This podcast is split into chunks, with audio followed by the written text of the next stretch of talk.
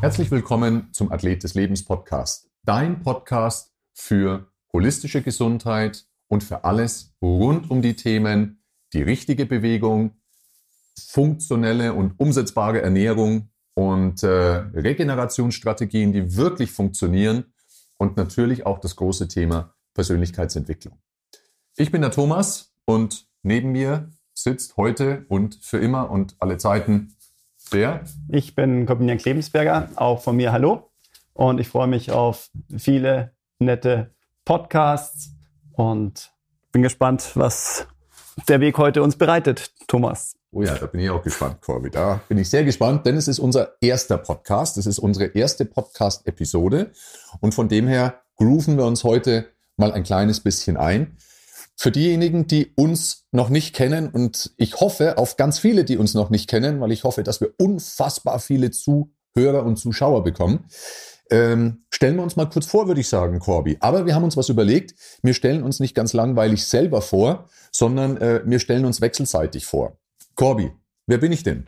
Ähm, das ist äh, Thomas Korompai, auch äh, The Korompai, also mit dem Chor.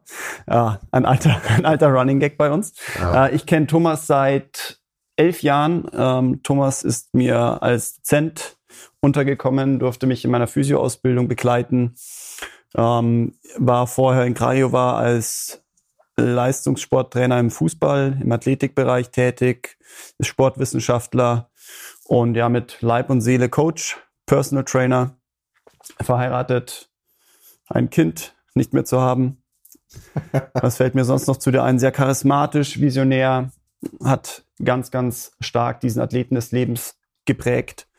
Und ja, seit, wie gesagt, jetzt annähernd elf Jahre ständiger Begleiter in meinem Leben. Auf die nächsten elf Jahre. Auf die nächsten Auf elf die Jahre. nächsten elf Jahre. Oder mehr, oder mehr natürlich.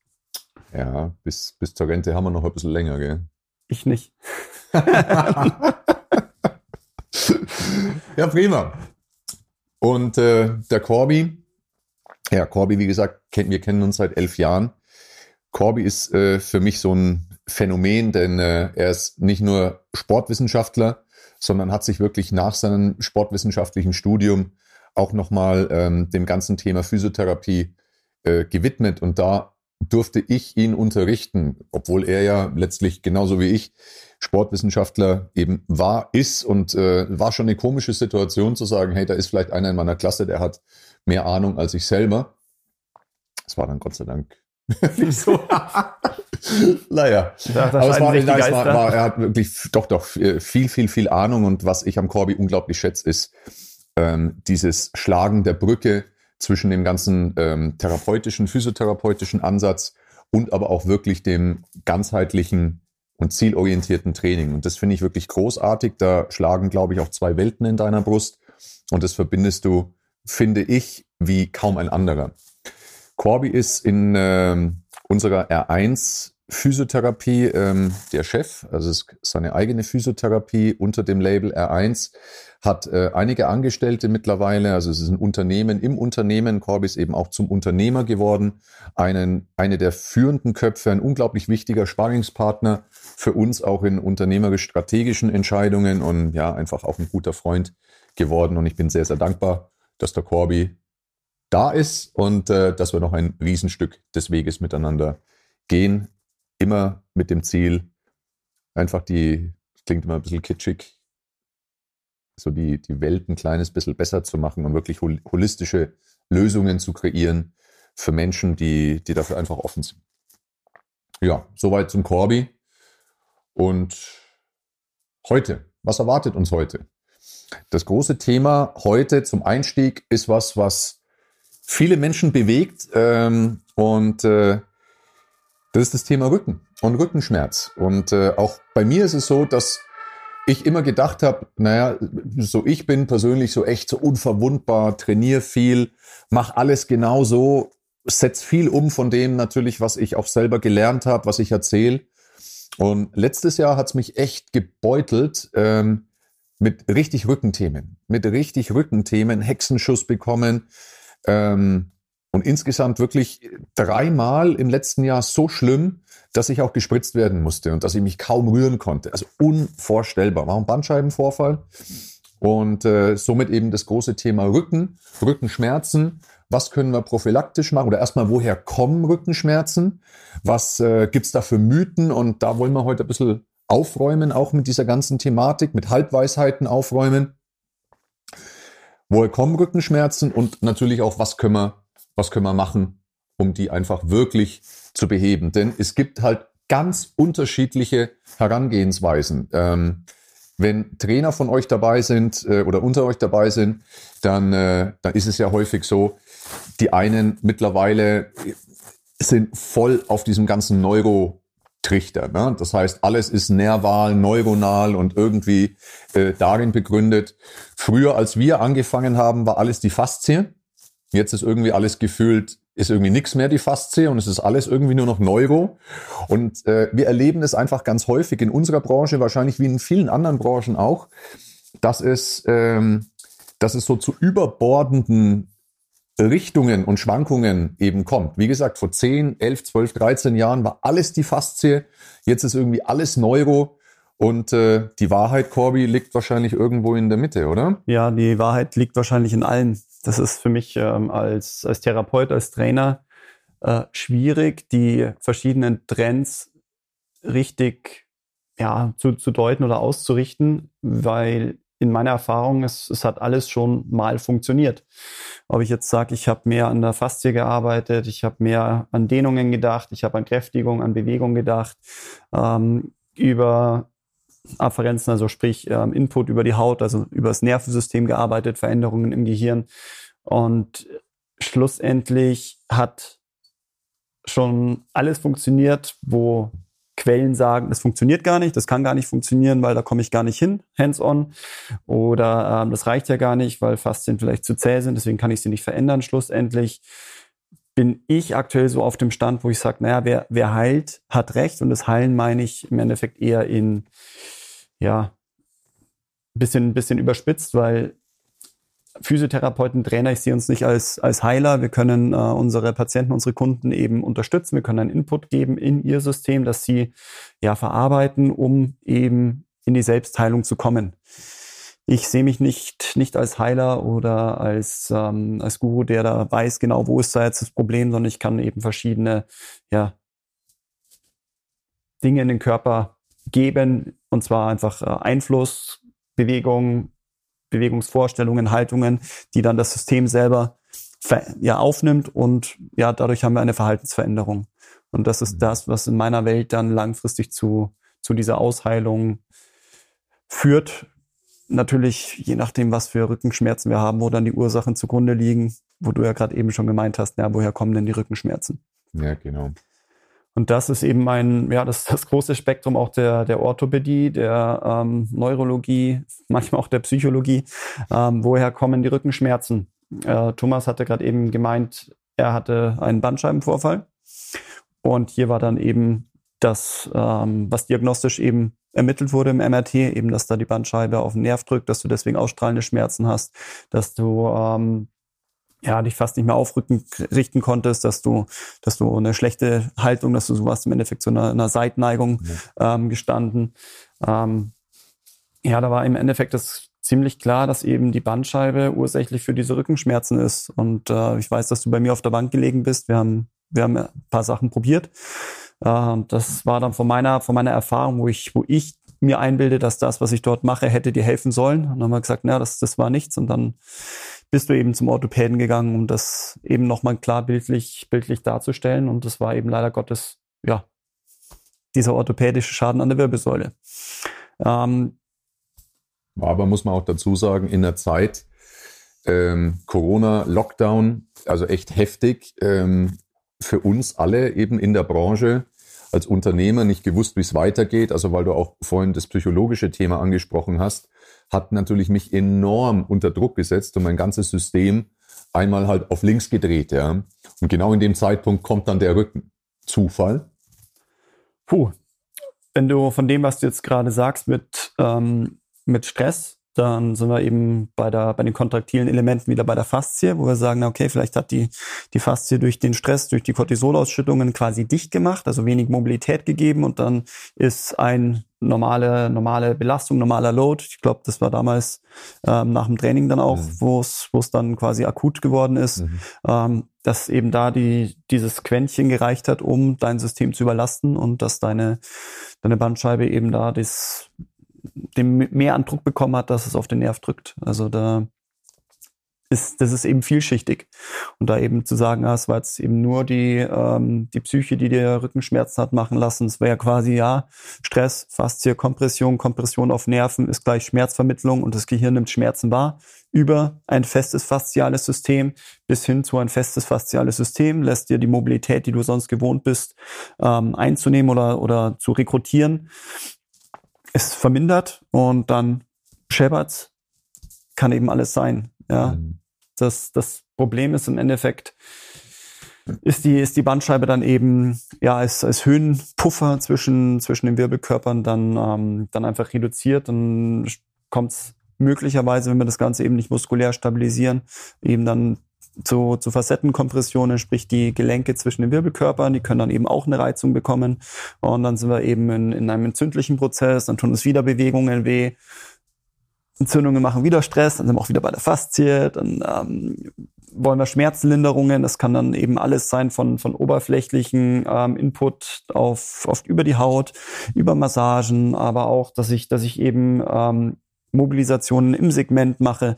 Also das ist eben komplett mannigfaltig. Also es mhm. ist bei mir, ich hatte, ich hatte vor boah, 2019 hatte ich so Rückenschmerzen tatsächlich.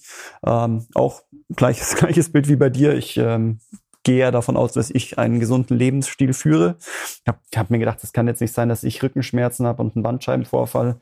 Das war dann so, dass ich beim Tischtennis spielen ähm, um, um einen Tischtennisball aufzuheben, äh, das sogenannte rückengerechte Heben gemacht habe, dass ich auf die Zehenspitzen gegangen bin und mit geradem Oberkörper äh, nach unten gegangen bin. Und als ich den Ball in die Hand genommen habe, als ich den Ball in die Hand genommen habe, dann bin ich aufgestanden und war so, yes! Wahnsinn. War auch im MRT. Und ähm, der, die, der, der, der Output war wunderbare Wirbelsäule, gar kein, gar kein Problem an der Bandscheibe, Facetten passen, Lordose ist da. Das heißt, ähm, ja, war eben überraschend. Und von, von meinem Bewegungsverhalten damals hätte ich, also es war kein Hexenschuss, dass ich gesagt habe, ich habe eine Bewegung gemacht und dann ist es mir reingefahren, sondern es war einfach, es hat sich so aufgebaut, bis ich mich wirklich schlecht bewegen konnte. Und das, was, was mir dann damals ähm, geholfen hat. Ich war dann mehr, ähm, ich habe mir, ich, ich habe mir den Rücken getaped, ich habe ähm, wieder mehr in, in unserem Bereich, was wir machen im, im R1, ich habe wieder mit mehr mit Faszienarbeit gearbeitet, ich habe mehr Kettenstretches gemacht, ich habe versucht, mehr Länge in mein System zu bekommen, habe mein, mein Training wieder ähm, optimiert, ich habe langsamer wieder aufgebaut, im Endeffekt meinen meinem aktuellen körperlichen Status eben angepasst und auch wieder nochmal von der Ernährung geschaut, dass ich vielleicht etwas entzündungssupprimierend eher mich ernähre, also von den von den Supplementierungen, von dem, was ich vermeiden möchte und äh, bin da richtig gut wieder wieder rausgekommen über, ja. aber auch über die Zeit. Das war eben nicht ein einfacher ja, eine einfache Übung oder also ein Stretch, sondern das, das System braucht einfach eine Zeit, um sich dann wieder ähm, anzupassen. Das kann dann eben mehrere Wochen, Monate. Es geht bei manchen auch über, über Jahre, je nachdem, was, was, mit was wir unser System immer wieder füttern. Also gibt es keine magische Pille? In meiner Welt nicht. Es gibt, äh, es gibt viele, viele Schubladen mit vielen Maßnahmen, deine Pillen, ja. Aber die, ähm, ja, die Pillen, ähm, klar, es gibt, äh, es gibt Schmerzmedikamente, die eben den, den Schmerz vielleicht blockieren, die Schmerzwahrnehmung unterdrücken. Schlussendlich brauchen wir einen sinnvollen Input in unser, in unser System, Bewegung, Mobilisationen, Ernährung, auch genügend Entspannung, damit wir gesund durchs Leben gehen. Ja. Und das kannst du jetzt auf die, auf die Rückenthematik, Rückenschmerzen sehen. Das kannst du auf, auf jegliche orthopädischen Themen sehen, die jetzt auf Überlastung, Miss, Misuse, also ähm, Fehlbelastung beruhen. Jetzt haben wir ja schon so eine große Klammer gebildet, ähm, wo wir sagen, Corby, ähm, es ist häufig nicht nur ein Grund. Also es ist Rückenthemen oder vielleicht auch generell Schmerz als allgemeines zu sehen, ist etwas, was wir auf vielen verschiedenen Makro- und Mikroebenen auch betrachten dürfen. Ja, also nicht nur auf der, auf der Ebene der Biomechanik, sondern eben auch, was du auch gesagt hast, wenn ich dich richtig verstanden habe, auf der Ebene ähm, chronische Entzündungen, Entzündungsmarker im Körper, das ganze Stressprofil eben in dem Moment, wenn wir viel, wie jetzt bei mir vielleicht, in meinem Fall auch was Traumatisches im Leben ist, was mir viel Druck einfach macht, seelisch, mental, dann haut es natürlich aufs System drauf. Ja. Es zieht sich alles zusammen, reflektorisch, faszial, kontraktile Elemente und so weiter. Also wir haben jetzt hier eine große Klammer geöffnet. Ähm, Jetzt lass uns mal als erstes, lass uns mal als erstes, wenn es darum geht, wo kommt es jetzt her? Also jetzt haben wir sehr diffus, sage ich mal, Gedanken gesammelt, dass unsere Zuhörer und Zuschauer auch so ein bisschen einen, einen Rahmen bekommen. Lass uns mal, weil es gibt so viel für, für unterschiedliche, teilweise auch dogmatische Richtungen, gerade was jetzt den, den Bewegungskontext betrifft und den Behandlungskontext. Wie sollte ich mich denn richtig bewegen? Wie sollte ich mich denn richtig, wie sollte ich denn die richtige Behandlung eben machen? Eben da nochmal eben die Thematik Faszie, also wirklich Gewebearbeit versus ähm, neuronaler Input. Ja, und in meinen Augen gibt's nicht das Entweder-Oder, sondern es ist, es ist ja miteinander verknüpft, wie du auch schon gesagt hast. Ich setze einen, einen, einen Reiz, ich setze einen Impuls und das, das kann ich jetzt setzen über Kinästhetik, ich kann setzen über vielleicht optischen, also visuellen Input oder was auch immer oder was dann teilweise auch in der Neuro gemacht wird über Gerüche, was auch immer.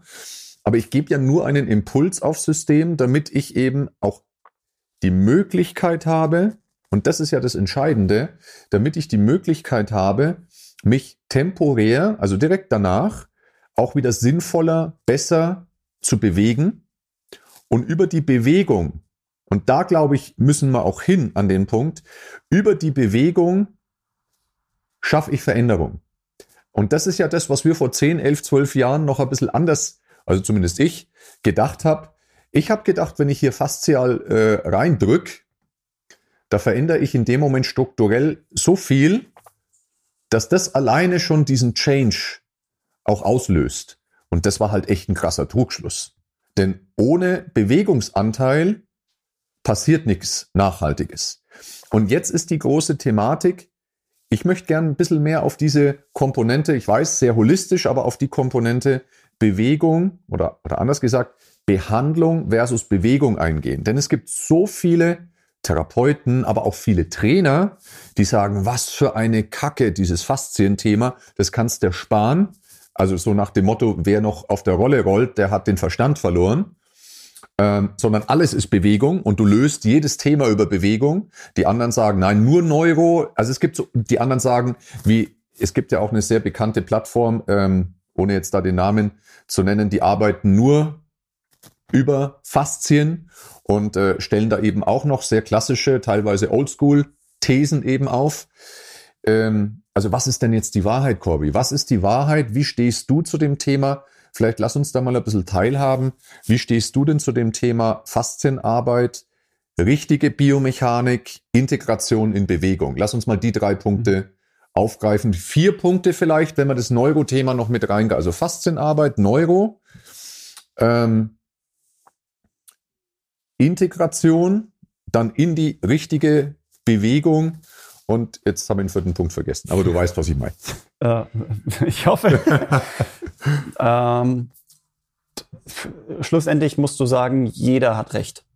Also der, der, für mich der Neuro, der, der die, der die Faszien bearbeitet, was war das dritte?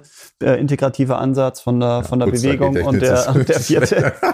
Und den, den vierten Bereich, den wir, den wir dann nachschauen so, lass können. Lass uns mal nicht so politisch reden. Jetzt, wie, wie siehst du's? Wie ich siehst du's? Ich wie sieht's R1? Wie sehen's wir? Nein, also für mich Ohne Politik, mich sondern auch da, äh, lass uns wirklich diskutieren, lass uns Meinung beziehen, Stellung beziehen.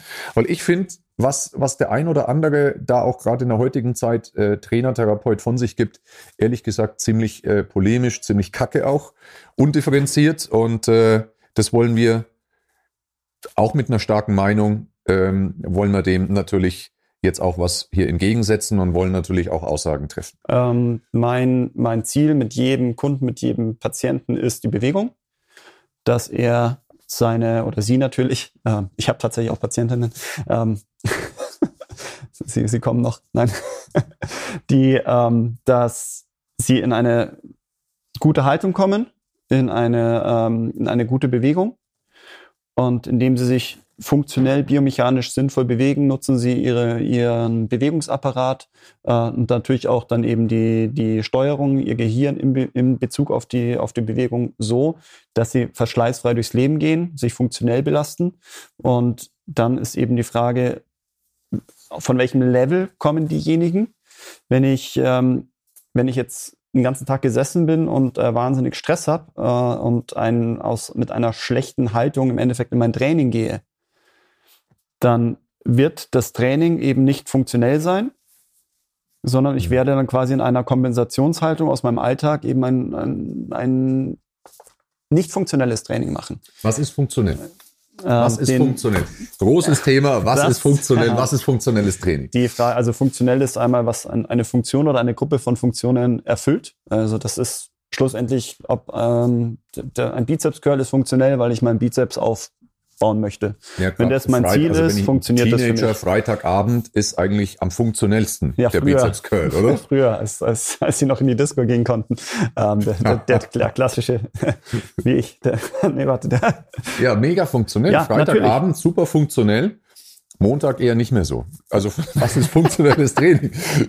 no Curl, no Girl. Nein.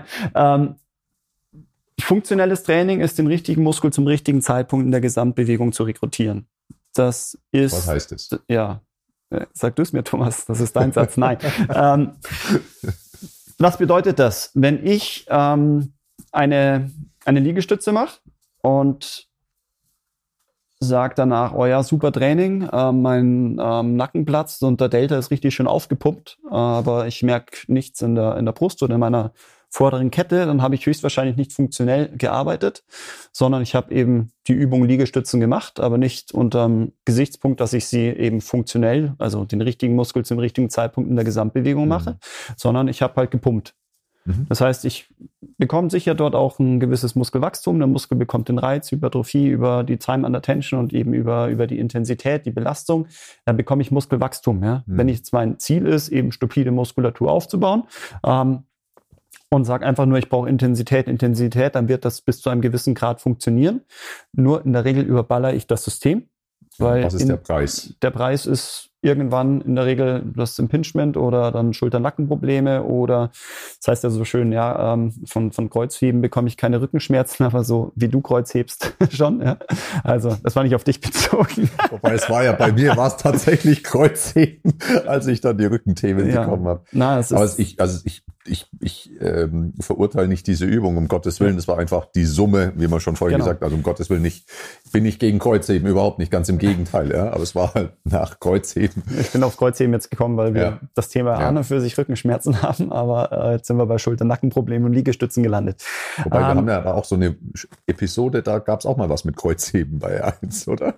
Oh, aber das oh, lassen ja, wir lang. Oh, das ja, ja, das ja, vielleicht jetzt nicht. Das, das, vielleicht nicht für, für den Podcast. Ähm, funktionelles Training. Funktionelles Training, ja. Ähm, indem ich dann funktionell trainiere, das ist für mich dann erstmal ein Alignment herstellen, eben die Ausrichtung der einzelnen Körperabschnitte zueinander. Das ist für mich eben, dass, ähm, dass ich den Stand vernünftig aufgebaut habe, eine Beckenstellung, dass dass die neutral ist, damit ich meine natürliche Lordose darüber ausrichten kann, dass mein, meine Schultergürtel integriert ist und in dieser natürlichen Funktion meines, meines Körpers führe ich meine Übungen aus. Ich stärke im Endeffekt dann meine Haltung dadurch. Ja. Mein Ziel ist, wenn ein, ein Patient oder ein Kunde bei mir aus dem Training rausgeht, dass er danach sagt, okay, er steht aufrechter mhm. und er hat gearbeitet, also muskulär erschöpft, aber nicht so komplett zerballert. Das heißt, dass er sagt, boah, er ist platt, aber fühlt sich dabei trotzdem stark, groß aufrecht. Das ist mir wichtig jemand, der aus dem, aus dem Training rausgeht und sagt, geht raus und die, die, die Schultern hängen irgendwo bei den Ohren vorne und er ist nur noch am Keuchen. Derjenige ist in der Regel so überballert, dass er wahrscheinlich zwar einen Ausgleich, sagen wir mal, mental ge gemacht hat, mhm. was, was ja auch mal sinnvoll sein kann. Also es ist, ähm, ist immer die Frage, was, was habe ich dann für ein Ziel? Aber in einem funktionellen, gesundheitsorientierten Krafttraining möchte ich, dass derjenige danach nicht überballert ist, sondern eben sich stark fühlt, stabil fühlt und an und für sich eher entspannt. Mhm. Okay. Und um die Frage zu, zu auf die Frage zurückzukommen, ähm, wie ist jetzt die, die Vorgehensweise oder was mache ich jetzt dafür? Äh, mache ich jetzt Neurofaszien oder was auch immer? Ich mache im Vorfeld das, was das individuelle System braucht, um funktionell arbeiten zu können. Und das ist, wo ich sage, das ist dann mein, mein äh, Werkzeugkoffer, meine, meine Schublade, die ich aufmache. Den einen äh, behandle ich vielleicht mit einem Vibrationstool, weil ich mehr Aufmerksamkeit schaffe oder ähm, dadurch mehr Mobilität erzeuge. Jemand anderen lasse ich auf die, auf die Rolle gehen. Jemand anderen ähm, mache ich hands-on, vielleicht ein Psoas oder ein Iliakus, wo äh, ich auch ja diverse Quellen schon hatte, die, die sagen, ich komme überhaupt nicht am Psoas ran, den kann ich gar nicht ähm, faszial bearbeiten, der sitzt so tief drin, ich gehe auf die Organe. Schlussendlich, ich weiß, wenn der Muskel unten drunter anspannt, dann spüre ich ihn und irgendwo werde ich dort einen Input drauf haben. Ob ich da jetzt die Faszie mobilisiere, ob ich das Nervensystem mobilisiere, ob ich den Darm mobilisiere, es ist mir egal, wenn ich danach das sehe, was ich sehen möchte, eben ein eine natürliche Lordose, einen aktivierten Chor, einen zentrierten Schultergürtel, dann ist mir das egal, was ich jetzt mit dem System gemacht habe. Habe ich jetzt die Faszie bearbeitet, habe ich den Nerv bearbeitet, habe ich ähm, einfach nur Geschmeidigkeit erzeugt, indem ich die, die interstitielle Flüssigkeit vielleicht ein bisschen, bisschen flüssiger gemacht habe. Hauptsache, die Person, die mit mir trainiert oder in die Bewegung geht, hat danach die Möglichkeit, das System funktionell zu nutzen. Also es geht immer um Bewegung. Es geht Bewegung, immer um Bewegung. die bessere, um die Möglichkeit, das Potenzial der vernünftigeren, besseren Bewegung, jetzt ohne, dass wir da eine Definition dafür äh, quasi ins Leben rufen. Ja. ja. es geht immer um die anschließende Bewegung. Das ist ganz, ganz wichtig. Das gibt's ja auch schon lange in der Physiotherapie. Nur häufig wird's ja auch in unserem klassischen Gesundheitssystem nicht angewendet. Der funktionelle Abschluss.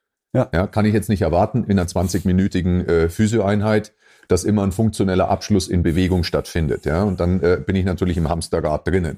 Also Bewegung ist Trumpf. Bewegung ist der Schlüssel. Der Schlüssel für dann die Selbstheilungskräfte und vielleicht dann auch über die notwendigen Bewegungsreize dann einen strukturellen Umbau auch zu haben, der mir einfach äh, Belastung rausnimmt und mir einfach eine höhere Lebensqualität gibt. Absolut. Und weniger Schmerzen. Und der Weg, wie ich die Bewegung funktionell eben durchführen kann, der ist, der ist mannigfaltig. Eben, wenn jemand massiv eingeschränkt in seiner Bewegung im Schultergürtel ist, habe ich bisher noch nicht die Erfahrung gehabt, dass ich da äh, in kürzester Zeit das Verhalten oder die, die Struktur dann so verändere, dass jemand, der, ja, sobald er den Arm auf Nasenhöhe hebt, dann geht die Schulter bis zu den Ohren. Ja, jemanden da das Bewegungsverhalten, das so einprogrammiert ist, so zu verändern und auf die Schnelle, das ist, das ist schwierig, das wird, das wird nicht funktionieren. Bei jemandem anderen, der, sagen wir mal, bildgebend keine Probleme mehr hat, zum Beispiel bei Rückenschmerzen nach Beinsteibenvorfall und hat immer noch seine Rückenschmerzen und ähm, der, der Arzt hat ihn schon mehrmals vielleicht gespritzt und sagt, naja, da, da ist nichts mehr zum Spritzen, aber der, er klagt immer noch über, über die, die äh, Schmerzen, aber der Bandscheibenvorfall mag, mag resorbiert sein.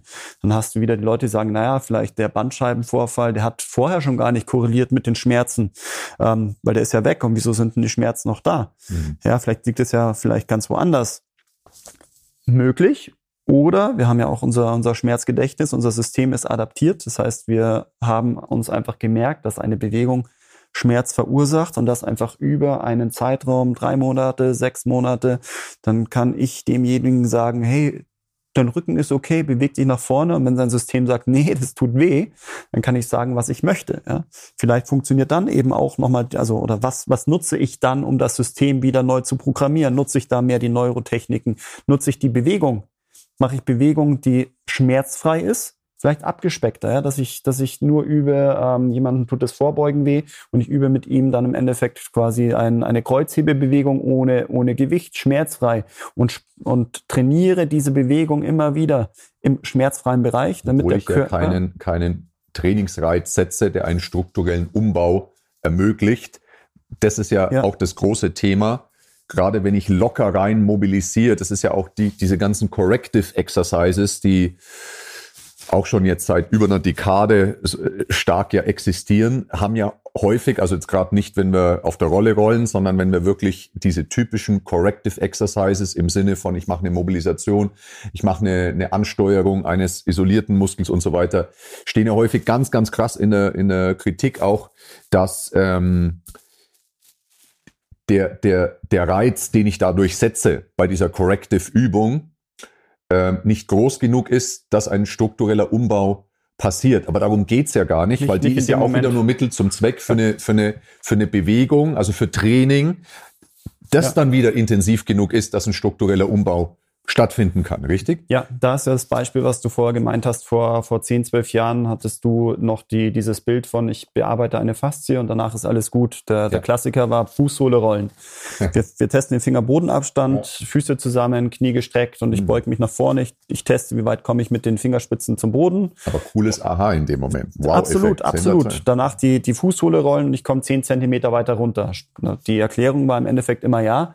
Wir lösen die oberflächliche Rückenfaszie auf und erzeugen dort mehr Mobilität in dieser hinteren Kette, also quasi von Fußsohle. Thomas Myers Anatomy ja, Trains, genau. Von der Fußsohle bis zum Nacken ja. und deswegen kommen wir weiter nach unten. Ist ein schlüssiger Ansatz, wenn man sich das so anschaut, ja, hört sich logisch an. Oder wir haben nur die Rezeptoren vom Fuß gereizt und der Körper ähm, hat einen anderen Input. Und deswegen können wir uns weiter nach vorne beugen. Und das ist genau das, wo ich, wo ich meine, das ist mir relativ egal, was für ein Mechanismus jetzt dahinter liegt. Wenn ich den Effekt habe und ich kann mich danach weiter vorbeugen, schmerzfrei vorbeugen. Und ich programmiere das ab, indem ich das eben immer und immer und immer wieder mache, adaptiert sich mein System an diesen Bewegungsreiz neuronal und baut mich, mal, ja, ja, ja, genau, neuronal. Und indem ich dann eben Use it or lose it immer wieder benutze, immer wieder äh, einsetze, werde ich ein verändertes Bewegungsverhalten haben und mein Körper baut sich über die Zeit um. Der passt sich eben dann dieser funktionellen Belastung an. Aber nur wenn der Reiz dann im Training groß genug ist, dann baut er auch strukturell sich um. Ne? Ja, wobei, wenn ähm, das, das würde ich auf dem, auf dem Mobilisationsgedanken ähm, so, so stark gar nicht sehen. Also wenn ich, wenn ich sage, ich habe ähm, hab jemanden mit einer eingeschränkten Hüftstreckungsfähigkeit, also die ich an und für sich bei jedem Schritt brauche, und ich, ähm, ich mache mit jemandem ein, eine Hüftbeugermobilisation oder was ich auch immer mache, damit er mehr Str äh, Hüftstreckung hat. Und derjenige hat dann die Hüftstreckung dann muss er deswegen jetzt nicht, ähm, ähm, heißen die Dinger Hip Thrusters, also Beckenheben mit, mit viel Gewicht, damit der Po richtig schön mhm. ähm, belastet wird, damit wir da einen, einen hohen Trainingsreiz haben. Das, das passiert, also das ist meiner Meinung nach nicht notwendig. Notwendig ist, dass derjenige eben möglichst viele Schritte macht, wo er seine Hüftstreckung rekrutiert ja. und dann ist dann der es ist kein trainingswirksamer Reiz, aber es ist der adaptive Reiz, indem ich mein System wieder funktionell immer und immer und immer wieder nutze, erhalte ich mir dann diese Hüftstreckung.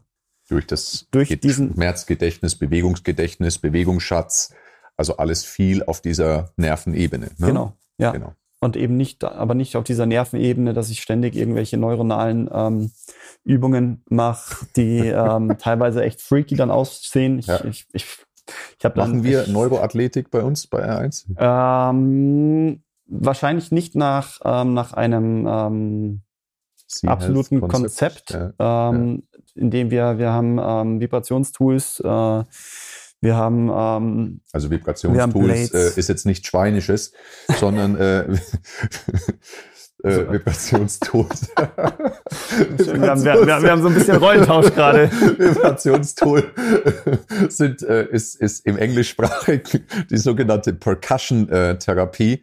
Und das sind halt diese ganzen Massagehämmer und so weiter, ne? wie der, der Hypervolt zum Beispiel ja. oder, oder ähnliches. Ne? Genau, und genau. Äh, aber auch ähm, im Endeffekt, wenn, wenn Phaser Blades, also ähm, Stahltools, mit denen wir die, die Haut reizen mhm. und haben dadurch einen anderen Bewegungsoutput. Das nutzen wir und wir nutzen es mal erfolgreich, mal nicht erfolgreich. Und wenn ich dann auf dem Weg halt nicht erfolgreich bin, dann nutze ich was anderes. Ja. Das heißt, bei einem kann es sein, dass ich ihm sanft über die Schulter streichel mit einem äh, Stahlmesser ähm, und danach ist dann auf einmal der Arm Klingt komplett weit oben und das ja, ist, ja. Ähm, das funktioniert. Ja. Und bei anderen muss ich gefühlt ähm, ja das Messer in die, in die Schulter rammen mit, oh ja, da tut's weh und dann was auch immer dann wieder passiert. Das System bewertet die Schulter in dem Moment anders, wenn eben nicht strukturell was wirklich im Argen ist. Ja, also es gibt nicht dieses Schema F, das funktioniert einfach nicht. Jetzt haben wir relativ häufig, also da es gibt, es gibt die Idee, also, es gibt einen Rahmen, ne? Mhm, genau, es gibt den Rahmen, es ist das Schema F und das Schema F ist im Endeffekt für uns dieser, ähm, dieser Weg für zum Beispiel Mobilisation, dass ich sage, ich habe meinen Test, ich schaue, was nicht funktioniert, dann stelle ich meine Hypothese auf. Dann sage ich zum Beispiel, ah, es ist ein strukturelles Thema, das heißt, irgendwo im Körper bekomme ich die Länge nicht her dann ähm, sage ich, okay, ich möchte erstmal gedanklich an den Faszienapparat. In dem Faszienbereich ist für uns die Neuro im Endeffekt mit drin. Weil wenn ich sage, ich gehe mit einer, mit einem, egal ob ich mit einem mit einem Massagehammer oder mit einer mit einer Rolle ähm, auf auf eine Struktur gehe, ich, ich kann das nicht trennen. Ich kann es nicht trennen. Ich habe immer die, die, den neuronalen Weg mit dabei. Ja. Vielleicht relativ eindimensional. Das heißt, okay, ich gebe einen Input über die Haut zum Gehirn. Ich habe eine Verschaltung vom sensorischen auf motorischen Teil vom Hirn und bekomme dann einen Bewegungsoutput. Ich bekomme eine Umbewertung. Wenn das funktioniert, ich bekomme zum Beispiel mehr Mobilität, mir reicht das aus, kann ich in die Bewegung gehen oder wir würden zum Beispiel noch einen Stretch draufsetzen, um mhm. dann die, für mich ist dieser Stretch eher dazu da, diese Mobilität, die ich bekommen habe, nochmal besser abzuspeichern im Gehirn, dass mehr an Mobilität eben abzugleichen. Da am liebsten eben wird, ein wird exzentrisches Dehnen. Wird der Muskel jetzt nicht länger, oder was? Doch. Aber der verkürzt sich auch wieder. Also es ist eben nicht so, was, dass ich, ich aus. Muskel kann ich verkürzen. Ähm, dann muss man mal, mach mal einen Bizeps Curl. ähm, das ist eben da die, die, ähm, die Frage Länge, Kürze. Es funktioniert wohl im Laborversuch, dass ein Muskel sich verkürzen kann über die Dauer, aber auch, dass er sich wieder verlängern kann im Sinne, er baut Bausteine des Muskels ab, die Sarkomere, oder er baut sie über die Zeit auch wieder an, äh, ist für uns irrelevant, weil die Zeiträume für uns zu lang sind. Also das ist nicht, dass ich sage, ich mache jetzt meinen mein Stretch und danach habe ich statt ein Meter Muskel ein Meter eins. Das funktioniert so nicht, ja? ähm, sondern das System lässt eben mehr Mobilität, mehr Länge zu. Und wie das dann funktioniert wieder, ob das Nervensystem die Bewegung freilässt, ob die ähm, Faszie elastischer ist, wie gesagt, ist mir egal. Hauptsache, ich habe die Mobilität, die ich später dann eben in meinem Training, Bewegungstraining, Mobilitätstraining, Krafttraining, ist es mir relativ wurscht. Also Hauptsache, ich kann das System so belasten, dass der Körper keinen Schaden nimmt. Ja, ja. super. Jetzt haben wir ganz, ganz oft immer wieder ähm, über die Thematik auch gesprochen. Das Wort hast du auch ein paar Mal schon in den Mund genommen. Entweder äh, Hüftbeugerstruktur oder Psoas iliacus. Ne? Ja. Das ist also quasi der einer der, der wichtigsten Hüftbeuger.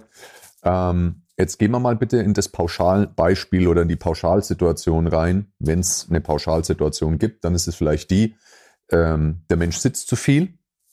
Das heißt, vordere Kette angenähert. Ähm, und kannst du mir vielleicht oder uns allen das auch nochmal erklären, vielleicht auch am Flipchart. Wie funktioniert denn das eigentlich biomechanisch, wenn ich die ganze Zeit viel sitze? Äh, vordere Kette nähert sich an. Ich bin einfach in, in einseitigen Positionen. Was hat das mit Rückenschmerz zu tun? Warum kann das von vorne kommen? Und dann gleich mit der Frage verbunden, weil das auch häufig eine große Frage ist, also auch bei unseren Kunden und auch mit anderen Trainern. Wir haben ja auch eine in unserer großen Akademie. Ähm, wie sollte ich jetzt eigentlich richtig äh, bewegen? Also auch von der Beckenstellung. Ne? Wir haben ja da einen wunderbaren Begriff, der kackende Hund und äh, sternosymphysale Länge. Was bedeutet das alles? Kannst du da mal ein bisschen Licht äh, reinbringen in die Thematik? Ja. Ich, ich würde es erstmal umschreiben, weil da ist für mich ein, ein sehr großer Mythos, was vor allem also den, den Psoas angeht ähm, und was, was die, die Wirbelsäulenstellung in der Lendenwirbelsäule ähm, betrifft. Da ist ja häufig der Mythos, wenn ich viel sitze, ist mein Hüftbeuger kurz angenähert. Da bin ich angenähert. noch dabei. Sobald ich dann aber da stehe, zieht mich dann mein kurzer Hüftbeuger in, in ein zu viel Hohlkreuz, in die Hyperlordose. So steht es in den meisten Büchern. Ja, so steht es in den meisten ne? Büchern. Häufig werden dann gerne auch die Fußballer ähm, gebracht, die ja angeblich so viel Lordose hätten, also so ein massives Hohlkreuz, weil das das Becken wenn das eine Schaufel ist, ja. ne, also das ist vorne, das ist hinten, dann kippt das nach vorne. Ne? Also anterior, ja. die Suppenschüssel da kippe ich kipp ja. die Suppe nach vorne aus. Und sozusagen, der Bauchnabel ne? würde quasi einfach ähm, vor genau. den Zehenspitzen stehen, so, ja. so gefühlt. Was ja bei manchen auch ohne Lordose. Ja. Naja, aber es ist ein anderes Thema. Das, das, das ja. vielleicht im nächsten Podcast. vielleicht, vielleicht, vielleicht. Podcast, ähm, Und meine, meine Erfahrung ist im Endeffekt, wenn ich viel sitze oder wenn ich, wenn ich eine, eine Dauerhaltung habe, das ist jetzt egal, wir, äh, wo im Körper, aber wir gehen jetzt mal auf, auf unsere Wirbelsäulenposition ein. Wenn ich jetzt sitze, wir sitzen jetzt beide total ähm, tief ja, und schön mit nach hinten gekippten Becken. Das heißt, wir schütten gerade die Suppe Post, nach hinten Posterior, aus. Ja. Mhm. Genau. Ja. Ähm, und unsere Wirbelsäule oben drüber, die ist im Endeffekt rund in der Lendenwirbelsäule. Ja. Und zwar nach hinten rausgestreckt. So, da wo sie jetzt vorher auch mein ähm, spektorales Abdominis, also mein, äh, mein Bauch, nach vorne angenähert ist, ist in der Tiefe der Psoas. Das ist ein Teil vom Hüftbeuger. So abgenommen hast. Ne? Ja, natürlich. Ja. Aber auch dazu vielleicht mehr vielleicht im nächsten Mal. Ja, Und in der Tiefe habe ich den, den Hüftbeuger, den Psoas. Der Psoas, der kommt von den Wirbelkörpern, von den Querfortsätzen, von der Brustwirbelsäule, vom 12. Brustwirbelkörper über L1 bis L5 und geht dann zu meinem Oberschenkelknochen zum Trochanter minor.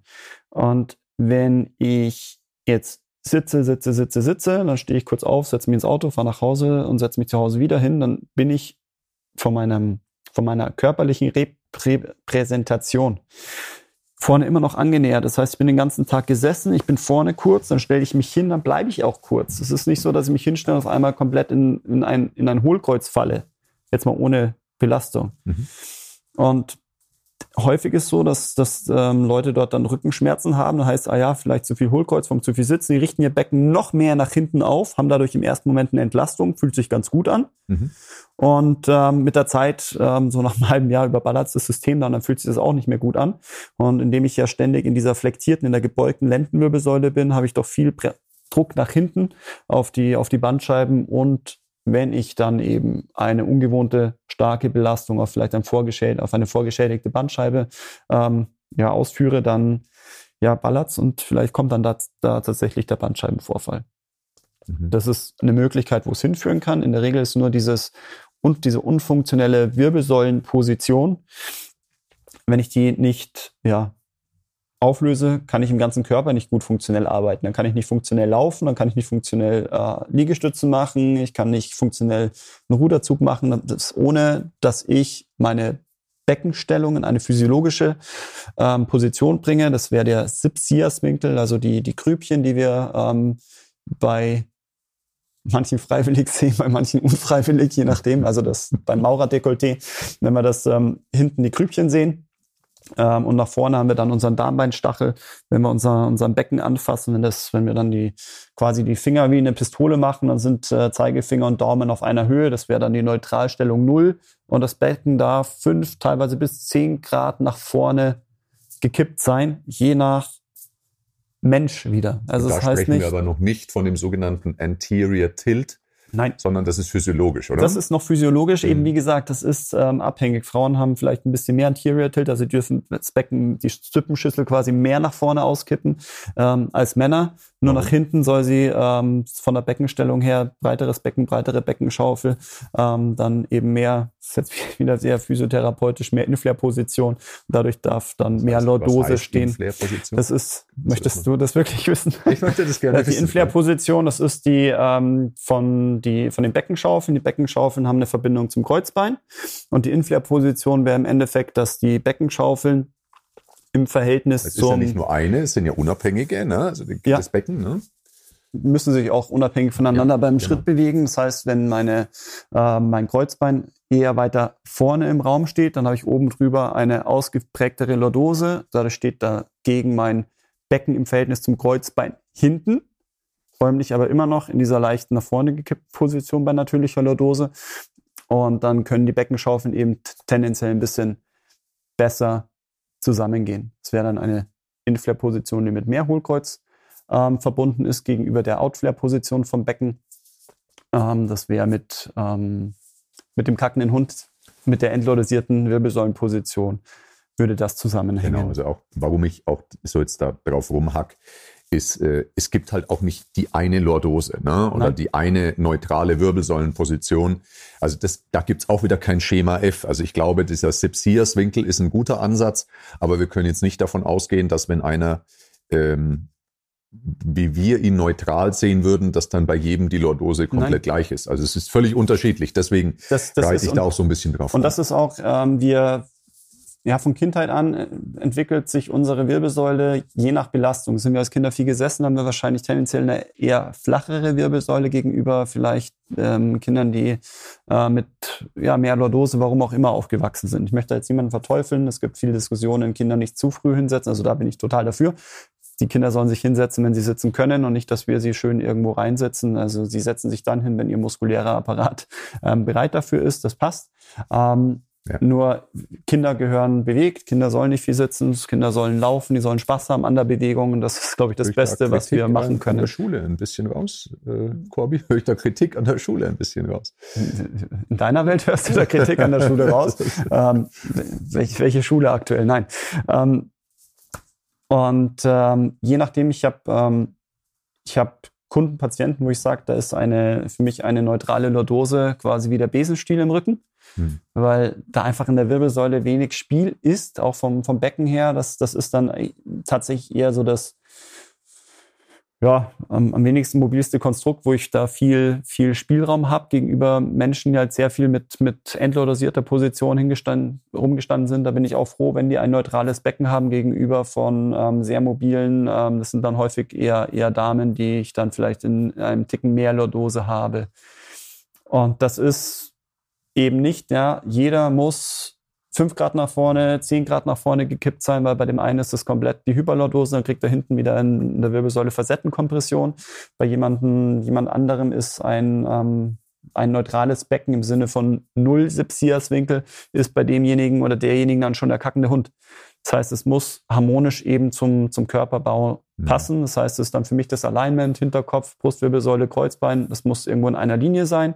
Und dann möchte ich dazwischen zwei harmonische Lordosen haben in der HWS und in der LWS. Und wenn das zueinander passt, bin ich zufrieden. Und ich möchte niemanden in der Überstreckung haben. Ich möchte niemanden zu sehr rund haben. Ich möchte eben eine natürliche Position und die muss muskulär geschützt sein. Da sind wir dann beim Chor, da sind wir im, im Schultergürtel, dann sind wir beim funktionellen Training.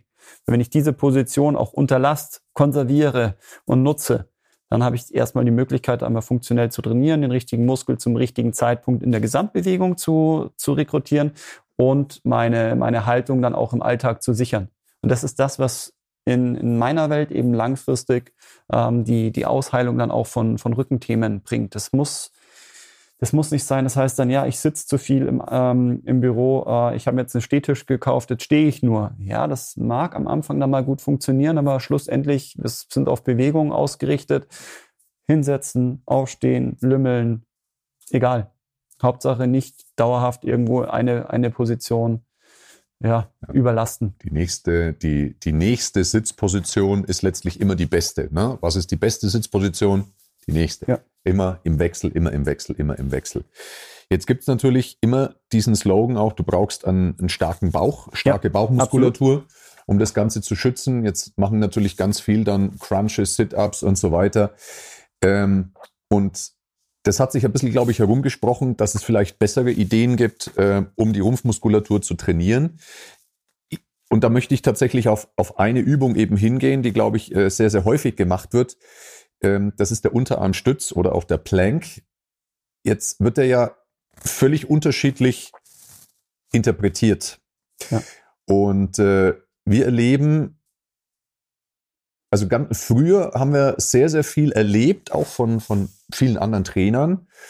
Schon irgendwie auch die Länge, also eher, eher gerade den Plank auszuführen, den Unterarmstütz, ähm, aber Vollgas den Hintern zum Beispiel zu feuern. Ne? Mhm. Und äh, jetzt im Moment erleben wir das sehr, sehr stark in einer angenähernden vorderen Kette. Ne? Also dieses sehr, sehr, sehr, ich nenne es jetzt mal überkompakte, ähm, also wir wollen ja kompakt sein. Ne? Der Abstand vom, vom Becken zum Rippenbogen, der darf natürlich auch nicht, wenn jetzt wieder hier vorne ist. Also das, was wir ja versuchen zu vermeiden, ist ja, dass quasi äh, Rippenbogen und, und, und Becken quasi, nochmal, das ist vorne, dass wir quasi so, nee, so stehen. Also das ist quasi der, der kackende Hund. Ne? Wenn ich quasi rund werde. Wo ist vorne? Das wäre da ist vorne, ja. Das wäre also für, jetzt, das wär jetzt für mich Hyperlordose. Ach ja. Sorry. In meiner, Welt, in meiner ja, Welt ist das Ja, du hast, du hast mich entdeckt. Habe hab ich dich in meine Welt ja, abgeholt. Also das ist, das ist natürlich Kacke. Diese Überlänge ist ja, Kacke. Das wäre jetzt das zu aber, viel Hohlkreuz. Aber das da, wenn ich quasi in den Rundrücken gehe, das ist natürlich Das ist natürlich in unserer Welt auch ziemlich kacke. Ne? Das heißt, wir wollen parallel stehen mit dem Beckenboden und dem, und dem Diaphragma sozusagen. Genau, ja? Wir wollen wirklich parallel stehen. Wir wollen kompakt sein. Das ist auch das, was ich auch immer meine, weil gerade wenn wir jetzt Übungen machen, so wir denken jetzt mal im Stand ein, Push vertikal, ja. da ist natürlich die Gefahr sehr hoch, dass ich im Rippenbogen die Kompaktheit verliere. Dann mache ich hier auf und das ist natürlich, verliere auch komplett die Stabilität. Ja. Jetzt, wenn wir aber beim Plank äh, wieder zurückkommen, da erleben wir es halt ganz häufig, dass er vorne halt angenähert wird. Das heißt, wir sprechen dann immer, weil es eben ausschaut wie ein, ein Hund beim Geschäft machen, vom kackenden Hund. Warum halten wir das für nicht so gut? Weil das unsere Alltagshaltung im Sitzen ist. Ähm, ja so banal ist es. also wenn ich das, was ich gerade vorhin skizziert habe, wenn ich im Alltag eben sitze und mein Brustbein, mein Schambein sind dadurch angenähert, auch bei mir jetzt durch meine, durch diesen, diesen tiefen Sessel, der aber sehr bequem ist. Finde auch ähm, sehr, sehr bequem, ja. Dann habe ich ja meine Annäherung schon und ich möchte mich in meinem funktionellen Training, das ja häufig auch der Ausgleich zum Sitzen ist, möchte ich mich ja in eine physiologische Haltung trainieren. Und wenn ich jetzt aber meine Alltagskompensation dort wieder fortführe, trainiere ich mich aus der Position raus da ist ja dann häufig dann auch so dieser, dieser Gedanke ähm, der, des starken Rückens, dass ich dann die Hyper-Extensions mache, weil ich ja ähm, vielleicht vorne zu stark bin, dann möchte ich den Rückenstrecker auftrainieren. Starker Rücken kennt keinen Schmerz. Starker Rücken kennt keinen Schmerz. Ja. Das habe ich auch schon mal als Slogan gehört. Ja. Ähm, und ich gehe ganz stark weg von, von zu stark zu schwach. Das ist, äh, also für mich, es gibt muskuläre Disbalancen, ja. Äh, nur der Körper kennt keine Muskeln. Es ist nicht so, dass ich sage, okay, der Rückenstrecker, der zieht jetzt mit so und so viel Newton vorne der Bauch zieht mit so und so viel Newton, Meter im Endeffekt dann übers Drehmoment. Ähm, es ist, wie rekrutiere ich meine Muskulatur im Sinne von Bewegungsvorstellungen, von der Haltung? Und da sind wir wieder bei dem funktionellen Gedanke, auch wenn ich einen, wenn ich jetzt den Plank mache, da möchte ich ja im Endeffekt mein, mein Core oder einen Teil meines Chores ähm, trainieren. Und das ist im Endeffekt dann die vordere Kette. Das heißt, in meiner physiologischen Länge. Das heißt, ich möchte wieder das Becken aufgerichtet nach vorne, also kackender Hund, noch nach hinten, komplett in der schwimmenden Ente oder wie auch immer wir sie dann nennen wollen. Die, die ähm, das, das, das, ähm, also der, der Bürzel, der muss nicht hochschauen, sondern ja. wir wollen, dass im neutral bleibt, ja. Und wir wollen, dass es, dass es neutral bleibt und da hat dann auch vom, vom Trainingsgedanke her, wenn ich im Plank bin, arbeitet die vordere Kette. Nehmen wir das jetzt auf dem Rumpf, ja, es wird ganz sicher, ähm, ja, sagen wir mal, Länge verhindern. Das wird auch meine gerade Bauchmuskulatur arbeiten, es wird die schräge Bauchmuskulatur arbeiten, aber in der Tiefe arbeitet auch der Psoas. Der sitzt einfach dann vorne seitlich an der, an der Lendenwirbelsäule. Das heißt, der, der hat eine Stabilitätsfunktion auch für die Wirbelsäule. Jetzt ist der dort vorne einmal von der Stabilität auch über die Hüfte. Also der verhindert ja dann, dass meine Hüfte zu sehr in die Extension geht. Ja. Klar, zusammen mit Iliacus, Rectus, Femoris, also die anderen Muskeln spielen schon auch mit hin. Nur wenn ich jetzt da meinen Po anspanne, dann ähm, habe ich etwas, das nennt sich reziproke Hemmung. Ähm, ganz äh, einfach erklärt, wenn ich meinen Bizeps anspanne, muss der Trizeps lang werden. Das heißt, ich kann jetzt nicht einen Bizeps anspannen, einen Trizeps anspannen und dann denken, dass ich noch meinen Arm beugen kann, sondern ich muss in dem Moment, wo der eine Muskel arbeitet und sich annähernd verkürzt, muss die andere Seite lang werden. Mhm. Das heißt, wenn ich jetzt versuche, in die, in die Streckung zu gehen und den Po anzuspannen und dabei meine Länge zu halten, schalte ich quasi den, den Spieler in der vorderen Kette, den, den Antagonisten, Minuten locker. Und das ist ähm, wäre dann das Problem. Und damit ich das kompensiere, wenn ich den Po anspanne, dann werde ich automatisch runter in der Wirbelsäule, näher vorne an. Dann kann ich vielleicht mit, mit der geraden Bauchmuskulatur mich stabilisieren. Mhm. Das fühlt sich für viele auch leichter an. Da können sie den Plank deutlich länger halten und ja. sie merken auch den Bauch besser. Merken viel mehr Kompaktheit. Sagen, auch, oh ja, super, genau. und das fühlt sich stabil an. Nur, das ist ja ihre Sitzposition. Wir wollen sie in, einen funktionellen, in eine funktionelle Haltung trainieren. Das heißt, wenn ich als, als Kunde oder wenn ich als Trainer oder wer auch immer es nicht schaffe, den Unterarmstütz, den Plank mit einer natürlichen Lordose zu stabilisieren, ohne dass ich Rückenschmerzen habe, dann ist es halt zu schwer. Und zwar nicht im Sinne, ich bin viel, viel zu schwach, sondern ich schaffe es nicht, funktionell zu arbeiten. Das heißt, meine Chormuskulatur ist nicht in meinem Bewegungsschatz integriert. Ich mhm. kann meinen Bauch nicht rekrutieren. Dann muss ich denjenigen erstmal beibringen, seinen Chor zu spüren. Machen wir Choransteuerungen zum Beispiel und ähm, später dann in dem Bewegungsmuster den Bauch so zu aktivieren, dass ich meine Beckenposition und meine Lordose über meinen aktiven Rumpf stabilisiere. Dort ja. diese Kompaktheit in der Länge im Endeffekt diese Isometrie zu halten, um dort ja, funktionell mal einen Plank zu machen. Mhm. Und ja, das ist am Anfang etwas schwierig, überhaupt jemanden in diese Lordose zu bekommen. Deswegen gehen wir, zerlegen wir gerne unsere, unsere Bewegungsbilder und bauen das relativ kompakt auf. Eben erstmal was da ein Gefühl für eine natürliche Lordose zu bekommen, dann den, den Bauch in der natürlichen Lordose anzusteuern und das Ganze dann im Unterarmstütz Atmung, zu, Atmung, zu integrieren. Eigenes Thema. Ja, klar. Genau. Das ist, ähm, ja, da kann man ein großes Fach, Fass aufmachen und äh, viele sagen dann, ah, das ist doch langweilig, wenn jemand zu mir ins Training kommen möchte äh, und wir fangen jetzt mit ihm ein bisschen atmen an und so. Der Aha-Effekt, wenn ich es wenn geschafft habe, jemanden den, den, dem Chor nahezubringen, das schaffe ich auf jeden Fall in einer, in einer Einheit nach, ähm, nach vielleicht einer sitzenden Tätigkeit oder ich, ich ich habe, keine Ahnung, ein, zwei Prozent, vielleicht in der Pubertät sehe ich noch mehr Hyperlordose bei, bei, ähm, bei Kindern im Wachstumsalter. Die können, die haben tatsächlich dort zu wenig Aktivierung, die hängen auch im Stehen eher in der Hyperlordose.